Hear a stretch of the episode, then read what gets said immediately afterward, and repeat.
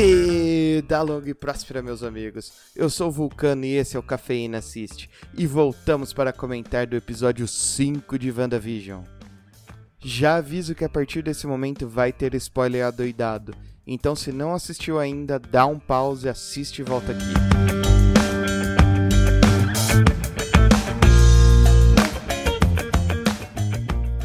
Vocês me perdoem, mas esse episódio me deixou empolgadaço muita coisa subentendida respondendo mais algumas perguntas e deixando novas perguntas no ar. Vamos logo falar sobre ele. Começando pelo começo. As referências utilizadas para esse episódio são super conhecidas de Vandinha, principalmente a abertura que eles chupinharam do seriado Full House. Mas por que, é conhecida da feiticeira? Uma das filhas era interpretada pelas irmãs Mary Kate e Ashley Olsen, irmãs também da atriz que faz a Wanda, Elizabeth Olsen. Nessas primeiras cenas com os filhos percebemos um ponto muito importante. A Wanda não tem poder sobre os bebês. Ela tenta fazê-los parar de chorar sem sucesso. Se pararmos para lembrar dos outros episódios, isso pode nos mostrar que a gravidez meteórica dela também pode não ter sido gerada por ela, e sim por algum terceiro. Além disso, vemos que o próprio crescimento dos gêmeos não é controlado, Vemos eles envelhecerem 10 anos ao todo, sendo 5 na primeira parte e 5 para ganhar o cachorro. O que não fica claro aqui é quem está controlando tudo isso. Sabemos que o Vicano, que é um dos gêmeos, tem os mesmos poderes da mãe, mas seria ele quem está fazendo isso? Ou é a aposta geral da galera o Mephisto, o causador de tudo? Outro detalhe importante dessa cena é a reação do Visão com a Agnes indo pegar os bebês e estragando o roteiro. Notem que no momento que ela pergunta a Wanda o que fazer, o choro e as risadas de fundo imediatamente param e só voltam quando a Wanda reescreve a situação. Nesse momento se reacende as dúvidas que o Visão tinha sobre o que está acontecendo. Não é só nesse momento que a Agnes age estranhamente no episódio. Ela presenciou os dois crescimentos dos gêmeos sem esboçar nenhuma reação, além de sempre aparecer no momento em que eles precisavam de alguma coisa. Voltando as atenções para o Visão, vimos como o corpo dele chegou no Rex, apelido carinhoso do domo dado pela Darcy. A Wanda invadiu a Sword e tirou o corpo do Visão que estava lá, que foi recolhido após o primeiro confronto contra o Thanos. Uma dúvida: se o próprio Visão pediu em seu testamento para não ser estudado, por que ele estava em pedaços na Sword? Na invasão da Wanda, vemos os pedaços dele espalhados. Quando ele morreu, sabemos que o Thanos só arrancou a joia da mente e um pedaço da cabeça dele. O restante estava inteiro. Só por curiosidade, pelas contas e baseado nas dicas do episódio, o resgate do Visão ocorreu poucos dias depois do velório do Tony Stark. Com isso, fico preocupado com o tanto de informação que a Sword tem apego do Visão nesses 5 anos que teve para estudá-lo e como que eles vão usar isso partiu para cenas do trio ternura Mônica, Jimmy Woo e Darcy. Estaríamos vendo o nascimento da Photon? Teria a Wanda ativado os poderes da Mônica quando arremessou ela pela barreira do Rex? Vemos no raio-x que ela fez que onde era para aparecer o corpo dela aparece apenas um clarão na chapa. Nos quadrinhos sabemos que a Mônica tem poderes e já assumiu vários nomes. Já foi Capitã Marvel, Pulsar, Photon, que já vimos o easter egg no episódio passado, e atualmente responde por espectro. Ela já fez parte dos Vingadores e seu principal poder é transformar seu corpo em energia, o que poderia ter causado o clarão que vimos.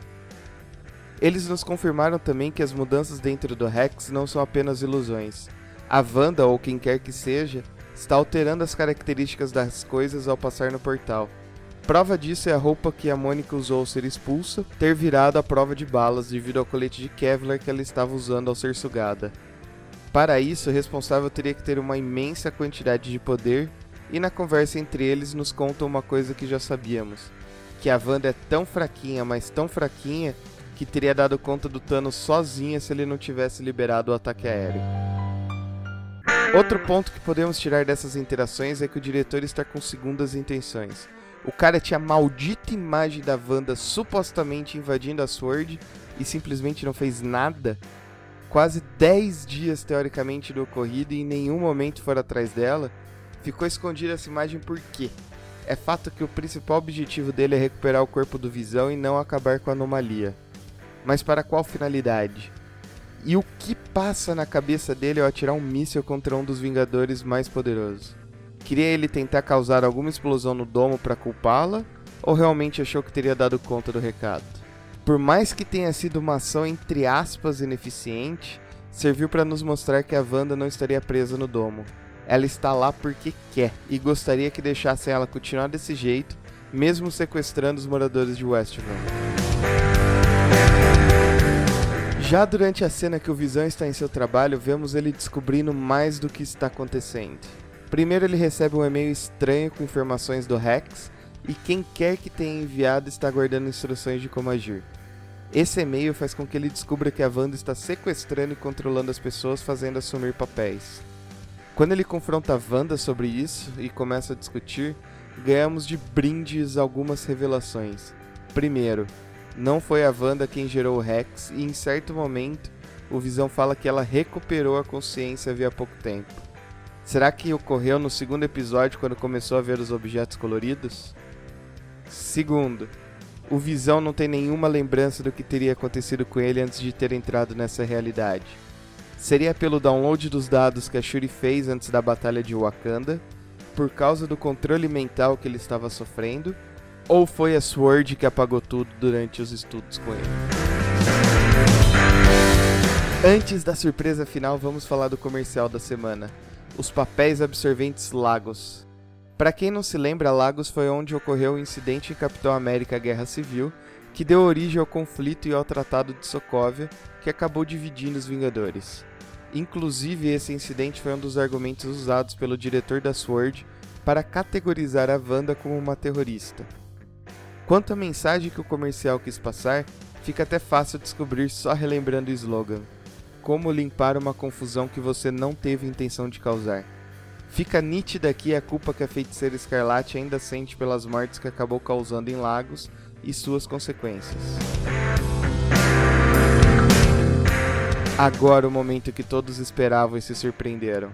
O grande retorno confirma o que a Wanda falou para o Visão durante a discussão deles, que ela não está controlando tudo sozinha e que também não está 100% sabendo do que está ocorrendo lá. No meio da discussão, toca a campainha e uma figura está na porta a gente vê que a Wanda não reconhece ele até ele se apresentar. E para surpresa de todos, não é o Pietro escudo do Gavião Arqueiro que vemos na porta. É o Pietro topzera dos X-Men. Como vimos, a mudança não ocorreu simplesmente apagando outro Pietro, como aconteceu com os Hulks e também com máquina de combate anterior. A Darcy mesmo se surpreende e comenta que reescalaram o Pietro. Ou seja, quem voltou não é o mesmo que morreu. Será que aqui vai começar a fusão Fox e Marvel? Os acontecimentos dessa série vão finalmente introduzir os mutantes? Vou ficando por aqui.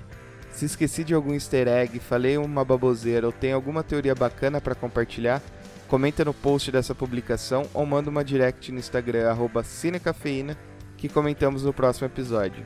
Dito isso, fui.